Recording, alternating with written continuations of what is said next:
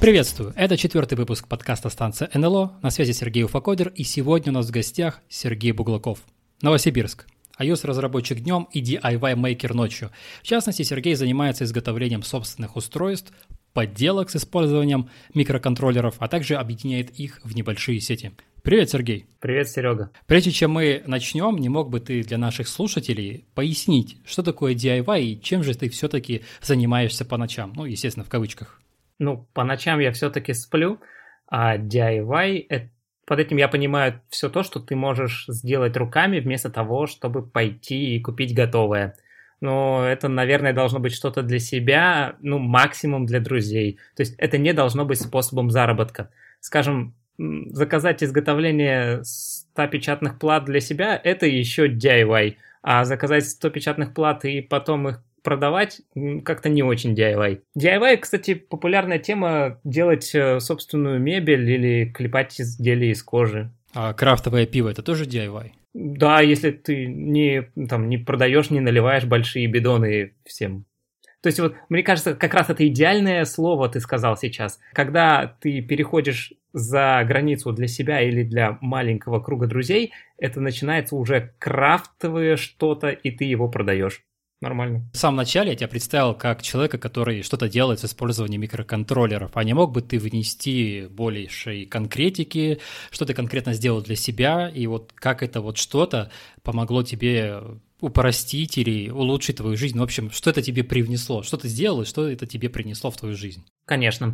Ну, сейчас у меня буквально наслоение DIY разных лет. Самое лучшее, наверное, это, конечно, автоматический свет в ванной. Да кого? Автоматический свет везде, по всей квартире. Я его еще делал до того, как умный дом стал популярным. Сейчас бы, конечно, взял готовые какие-нибудь датчики на ZigBee и не колхозил бы свое решение на микроконтроллерах. Второе место пожалуй, это проект, когда я конвертировал обычную посудомойку в умную. То есть она теперь умеет сообщать мне, какой у нее там цикл мойки или сушки, и когда она закончится, она мне присылает уведомление в телефон.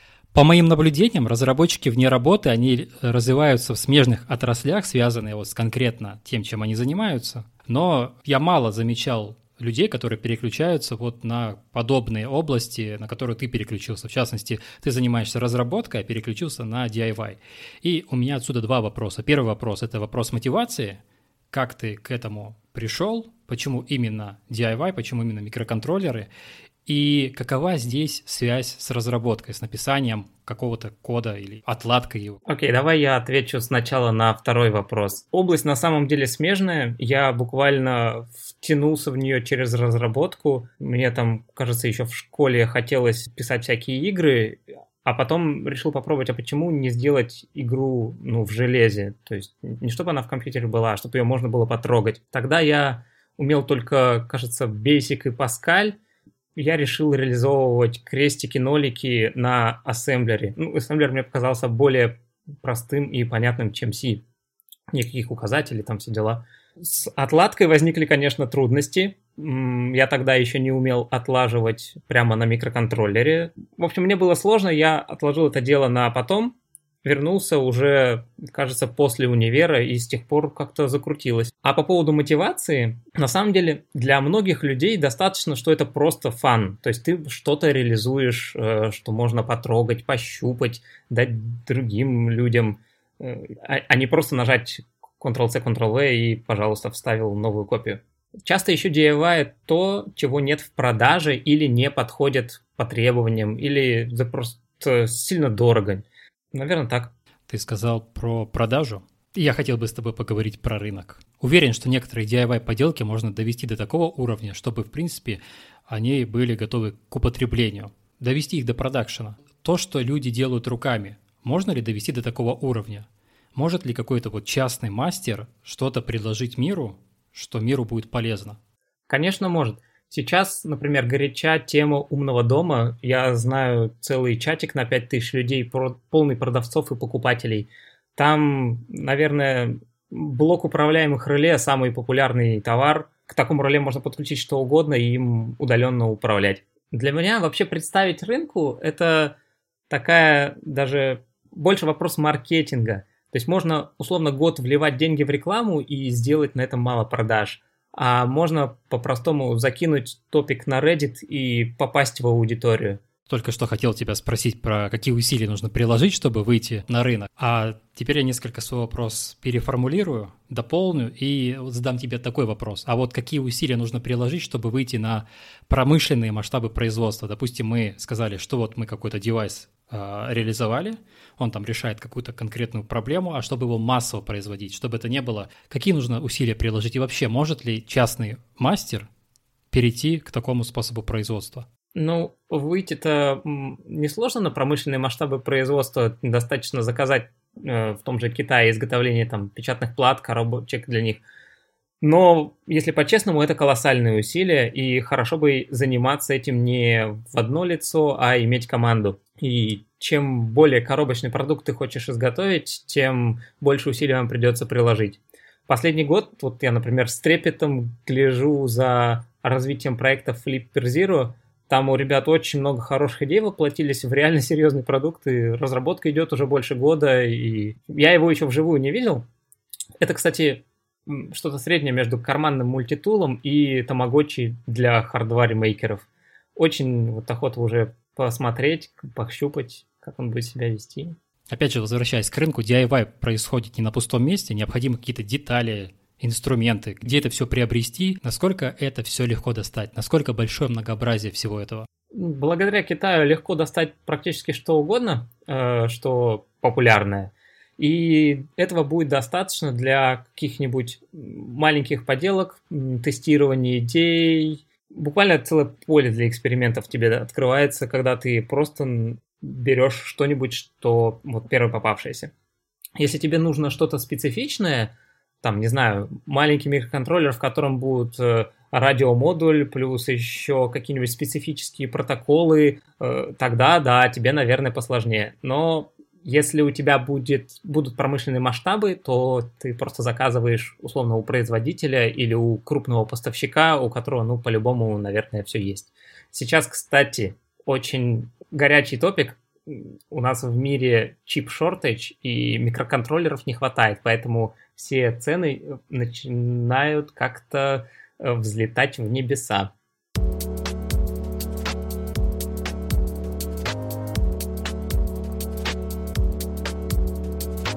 Давай немножко вернемся к именно к мастерингу, так скажем. Меня тема DIY заинтересовала. Я тоже хочу мастерить. С чего мне начать и какими мне знаниями необходимо обладать? Ранее мы, конечно, поговорили, что DIY – это сфера широкая, но вот конкретно то, что связано с микроконтроллерами, там, с пайкой, с вот этими радиодеталями и прочим, и прочим. С чего мне здесь начать? Ну смотри, если ограничиться только микроконтроллерами, то большинству подойдет начать с какого-нибудь а, базового Arduino набора. Там хватит и на поиграться, и на проверить, твое это или не твое. Ну, было бы, конечно, неплохо чутка понимать программирование. А чтобы цепи простейшие составлять, на самом деле хватит тех знаний, которые всем давали в школе на физике. Если пытаться ответить более широко, то я бы просто рекомендовал выбрать область, которая нравится, и усердно работать в этом направлении. Э, ну, знания, как обычно, на нашем веку легче черпать из интернета, даже хочет, если хочется сделать DIY-табуретку. А о каких направлениях идет речь? Ну, например, ты хочешь мастерить из дерева, или ты хочешь вырезать там из металла что-нибудь, или ты хочешь заниматься, не знаю, двигателями мотоциклетными, что угодно это может быть. Вот я знаю несколько друзей, которые, допустим, делают крафтовые блокноты. То есть раньше это было как DIY для себя, что ты взял, сделал, но возник спрос, люди стали говорить, что, о, это красиво, я тоже себе такой хочу, и э, это конвертировалось в вот, в крафтовые блокноты и небольшой м, способ заработка. Возвращаясь к микроконтроллерам и вот той области, про которую ты говорил, если мне одному тяжело начинать, мне наверняка захочется найти единомышленников, и у меня возникает вопрос, где их искать. Существуют ли какие-то тематические DIY-сообщества? Если существуют, как туда влиться, как их найти, много ли их вообще? В офлайне есть Но мне больше всего нравятся hackspace ы. Это прямо такой концентрат э, maker ов и инженеров всяких областей. А, помимо hackspace ов есть еще студенческие конструкторские бюро. В них зачастую берут малышей из универа и чему-нибудь пытаются научить. В онлайне есть, ну, как обычно, группы в Телеграме, группы ВКонтакте, в Дискорде и всякие разные тематические форумы вокруг популярных блогеров. Это тоже очень неплохой способ, чтобы влиться и найти помощи у кого чего спросить. А какой средний возраст человека, который интересуется подобным? Потому что ты ранее сказал, что этим занимаются сравнительно молодые люди. А как насчет тех, кто уже давно работает, обзавелся семьей, ну и, в общем, старше? Как насчет этих людей? Ну, средний возраст, на мой взгляд, undefined. Тут нельзя не вспомнить традиционную шутку, что средняя температура по больнице меньше 20 градусов. Э, дело в том, что пока ты студент или школьник, у тебя много времени, да, потом у тебя его может быть меньше, тебе сложно что-нибудь новое подхватить. Но, как бы то ни было, я знаю людей, которые занимаются этим даже в 60 лет. Вообще, у меня есть э, любимый швейцарский дед, блогер, он там на ютубе уже популярный, который, ну, тоже радиоинженер, у него там какая-то должность связанная, но, тем не менее, он организовал вокруг себя огромное сообщество мейкеров, и, пожалуйста, он вполне себе не малыш. У нас есть сообщество, но наверняка сообщество у нас не одно, сообществ много, и я подозреваю, то, что эти сообщества выходят из э, своих рамок и, возможно, пытаются делиться опытом. Это действительно так или это просто моя догадка? Ну, то есть я веду к тому, что существуют какие-то метапы тематические на тему DIY, на тему микропроцессоров и всего того, чем ты занимаешься. Или это просто нечто, что замкнулось в себя и живет в интернете? Э, конечно, есть э, регулярные встречи, даже я с ближайшим ко мне Hackspace созваниваюсь каждые две недели, и мы обмениваемся новостями. Но у нас есть и офлайн встречи, можно приехать в любой день почти в Hackspace, что-нибудь помастерить. Там наверняка кто-нибудь будет и будет что-нибудь э, работать. Там, кстати, с большой вероятностью что-то будет печататься на 3D принтере. Есть еще, например, ежегодные встречи. По крайней мере, до ковида они проводились, ну, прям реально каждый год. Самая популярная ежегодная встреча – это, конечно, Arduino Day, потому что они пытаются свой бренд двигать, естественно. А в каких метапах ты участвовал? Ну, например, я в двух Arduino Day читал доклад. Э, крайний был про то, как соединить Arduino и смартфон. И как же это можно сделать? Я интересуюсь за тем, чтобы понять, насколько глубоко вы погружаетесь э, в эту тему. Я имею в виду в рамках доклада на метапах. Например, в моем обывательском понимании это Wi-Fi, Bluetooth, ИК-порт и может что-то еще есть? Ну, на самом деле ИК-порт сейчас широко не используется, разве что в Xiaomi устройствах там телевизором управлять. А в целом, да, ты прав. В основном э, это Bluetooth и Wi-Fi, но они самые популярные в DIY мире, потому что они самые доступные. Еще есть э, смс и интернет через мобильные сети – что-то другое на самом деле сложно внести, потому что нужен adoption производителями, а они такие большие неповоротливые ребята, и у них свои заботы. Короче, потребности у рынка не такая большая в, в чем-то новом, чтобы принципиально новое что-то внедрять в телефоны. Bluetooth и Wi-Fi, кажется, будут все больше и больше добавлять фич в свои протоколы. Они, кстати, оба двигаются этим путем. Если ты помнишь, то вот переход на Bluetooth Low Energy, который Bluetooth 4, это же на самом деле принципиально другой протокол, совершенно не похож на прошлый Bluetooth. Но была потребность, и, пожалуйста, ребята реализовали. А когда мы говорим о передаче данных через кабель, то тут о каких интерфейсах идет речь? Ну, то, что мне в голову приходит, это USB и всякие вот там версии и вариации. Ну да, на самом деле сейчас USB рулит и бибикает. На iPhone, конечно, с этим сложнее, потому что для участия в Made for iPhone программе тебе нужно обладать производственными мощностями, и это, естественно, большинству недоступно. Ну, есть еще всякая экзотика, там, вроде модулирования сигнала через аудио джек или использование профильных протоколов, там, например, MIDI. Я в своем докладе это упоминал, можно на YouTube посмотреть подробнее. Когда мы говорим о беспроводной передаче данных, мы понимаем, что, что у нас все сигналы передаются по воздуху. То есть сигналы доступны всем. И вот отсюда у меня такой вопрос, вот как насчет безопасности Wi-Fi, SMS, Это же можно все прочитать. Насколько это все легко, э, не знаю, дешифровать, насколько протоколы все вот э, беспроводные, они безопасны.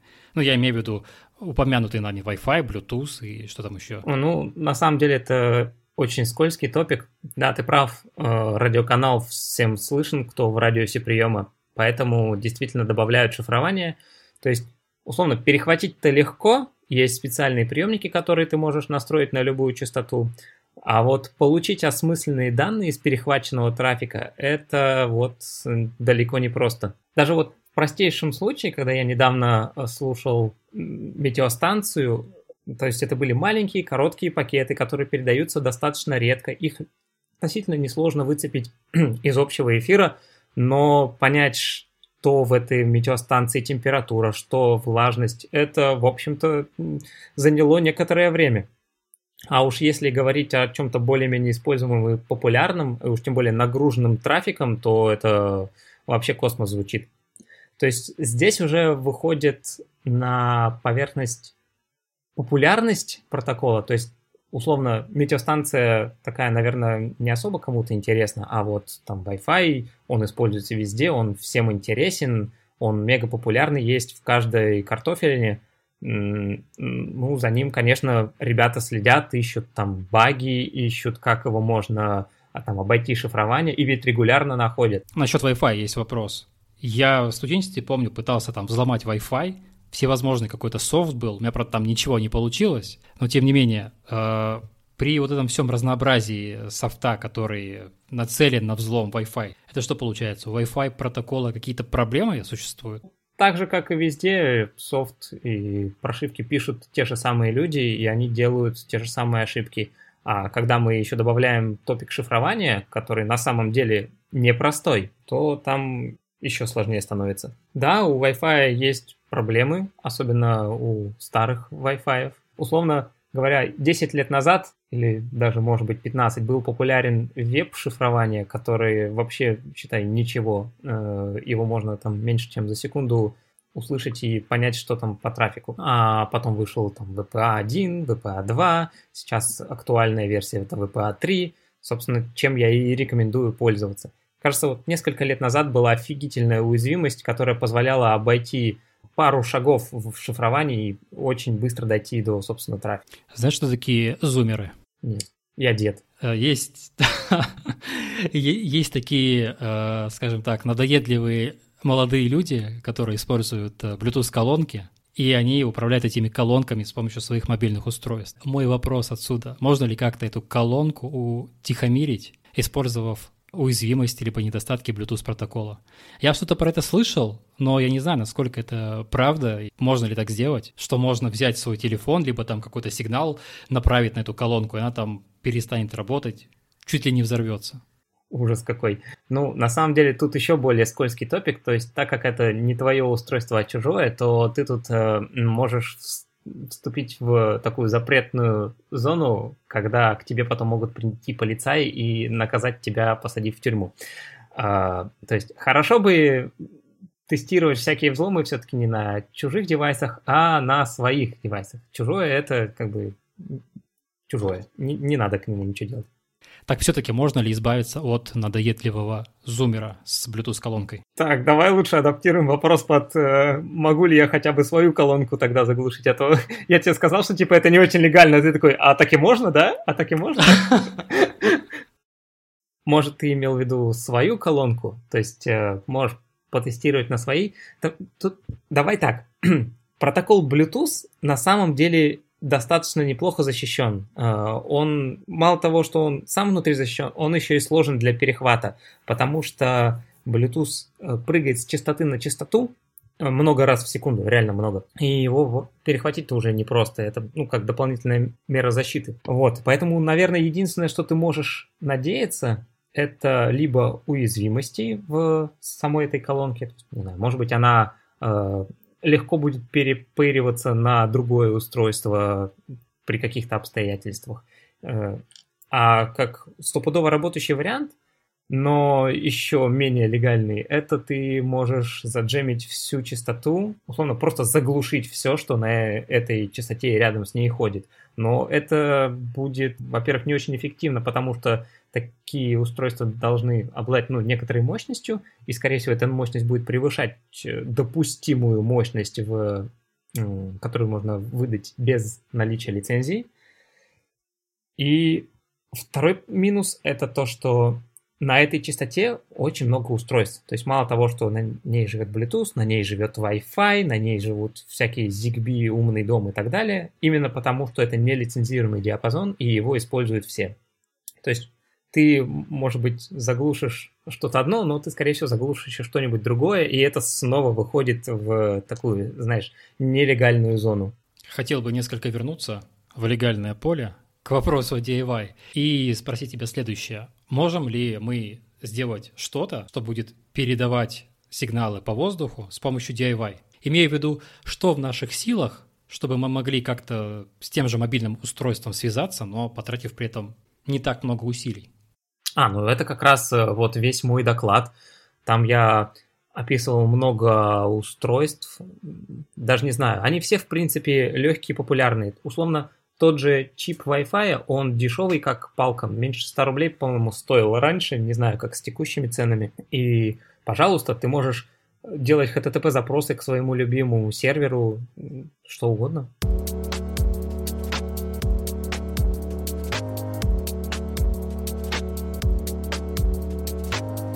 А теперь детективная история. Ты оказался на окраине города. У себя в гараже ты занимался чем-то, но так получилось, что замок твоего гаража заклинил и закрылся снаружи. Можно ли как-то, используя знания DIY передачи сигнала по кабелю, по воздуху, сообщить окружающим то, что ты оказался в беде и чтобы они тебя спасли? И если э, можно, то при каких условиях? Ну, допустим, у нас в гараже ничего нету, а потом, скажем так, магическим образом там что-то что-то появляется, и вот это что-то что-то нам может помочь. Может ли DIY спасти нам жизнь, и что для этого необходимо, чтобы выбраться из гаража? Ну, смотри, правильно заметил, что тут зависит от того, что у тебя в гараже есть. Я бы на самом деле начинал с максимально простого. То есть, если рядом с гаражом есть постройки, возможно, достаточно в темное время включать-выключать фонарь, подавая сигнал СОС. Ну, а днем можно просто орать. Там же наверняка рядом есть другие гаражи, и кто-нибудь туда тоже приходит. Ну, кстати, крик является беспроводным способом передачи данных. Точно. В контексте радио самое простое это Spark Gap трансмиттер, он же по-русски искровой передатчик. С него вообще, можно сказать, все радио началось, э, и его еще потом долго использовали для телеграфа. Но он плох тем, что он шумит в эфир очень сильно, э, то есть реально в широком диапазоне частот. Но это одновременно и плохо, и хорошо, в смысле плохо, потому что его объявили нелегальным, черт знает сколько лет назад, э, когда перестали использовать. А хорошо тем, что, ну, наверное, тебя кто-нибудь услышит, как ты будешь там передавать э, код SOS. Вообще, лучше в гараж рацию, наверное, купить и узнать частоты местных ребят, ну или хотя бы местного ретранслятора. Ну, совсем шик, если еще и лицензию получить. Вот ты перечислил способы, как мы можем сообщить о себе миру, будучи в неприятной ситуации. А как далеко мы можем сообщить о себе? Ну, тут много факторов влияет на самом деле. И что у тебя за передатчик, и что за антенна, и тип модуляции, и э, какую частоту ты используешь, и насколько она зашумлена. Там факторов реально много. Можно пойти по примерам. Вот я когда слушал метеостанцию, она находилась у меня в метре.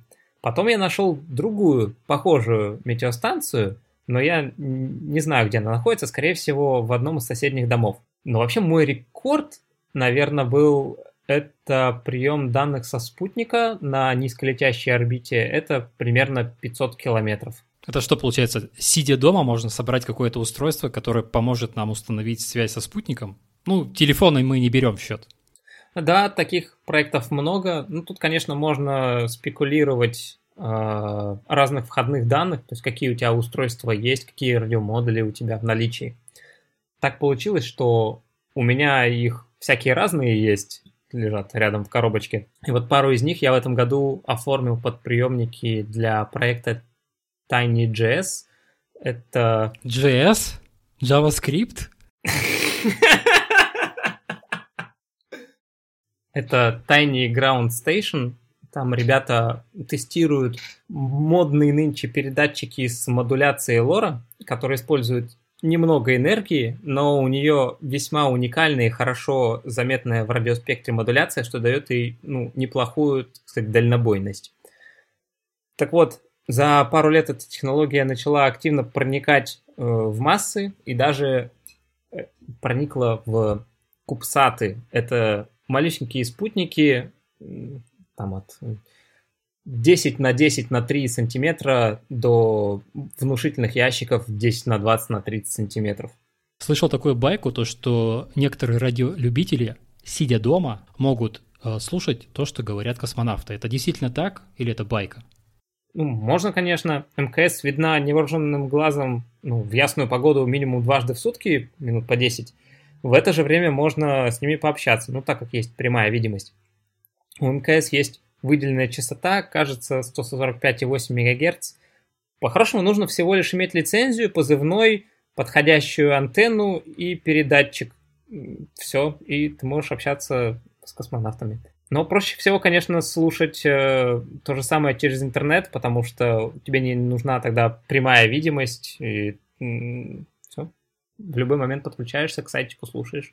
Если я свяжусь э, с помощью какого-то устройства, то они мне ответят? Ну, то есть, как это происходит? Это просто какая-то условно говоря, чат-комната, в котором сидят космонавты и радиолюбители, или там есть какой-то регламент, то, что космонавты там должны что-то говорить? Как это происходит? Знаешь что-нибудь про это? Вот это я не знаю, да, на самом деле. Ну, если там есть кто-нибудь у радиоприемника, возможно, тебе ответят. В общем, это как по фану больше такая штука, как я понимаю. Фанятся и космонавты, и радиолюбители. Ну, радиолюбителям-то, конечно, это фан ну, с космонавтами пообщаться. А насчет того, фан ли это космонавтам, я, если честно, не уверен. У них так-то полно забот на МКС. Продолжая говорить о байках и слухах, есть такая штука, как глобальный интернет от Илона Маска. Действительно ли можно покрыть всю Землю спутниками так, чтобы организовать бесплатный и беспроводной интернет? Это какая-то маркетинговая уловка или это действительно реально? Ну, насчет бесплатного я очень не уверен, потому что денег-то в это дело вбухано нормально. Но если говорить о реальности, то, на мой взгляд, совершенно реально. Есть публичные списки запусков ракет и запусков спутников, и какие сейчас спутники на орбитах находятся. Так вот, Starlink реально запускается очень часто и очень по многу. То есть э, я открываю список э, новых спутников, допустим, за прошлый месяц, и там половину, наверное, будет составлять Starlink. Ну, примерно. На этом выпуск подкаста подходит к концу. С нами был Сергей Буглаков, iOS-разработчик днем и DIY-мейкер ночью. Сергей, большое спасибо, что посетил наш подкаст. Тебе спасибо, что пригласил.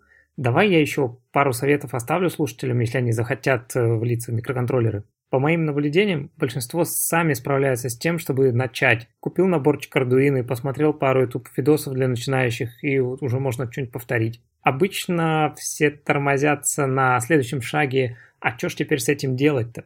Поэтому у меня житейский совет – записывайте все идеи в блокнот. Они так не потеряются. Когда идей станет много, их можно будет пересматривать, приоритизировать, ну, а когда зачешутся руки, проще выбрать из готового списка, чем сидеть у моря. За сим откланиваюсь. Всем успехов! Подписывайтесь, слушайте нас на всевозможных площадках. Пока-пока.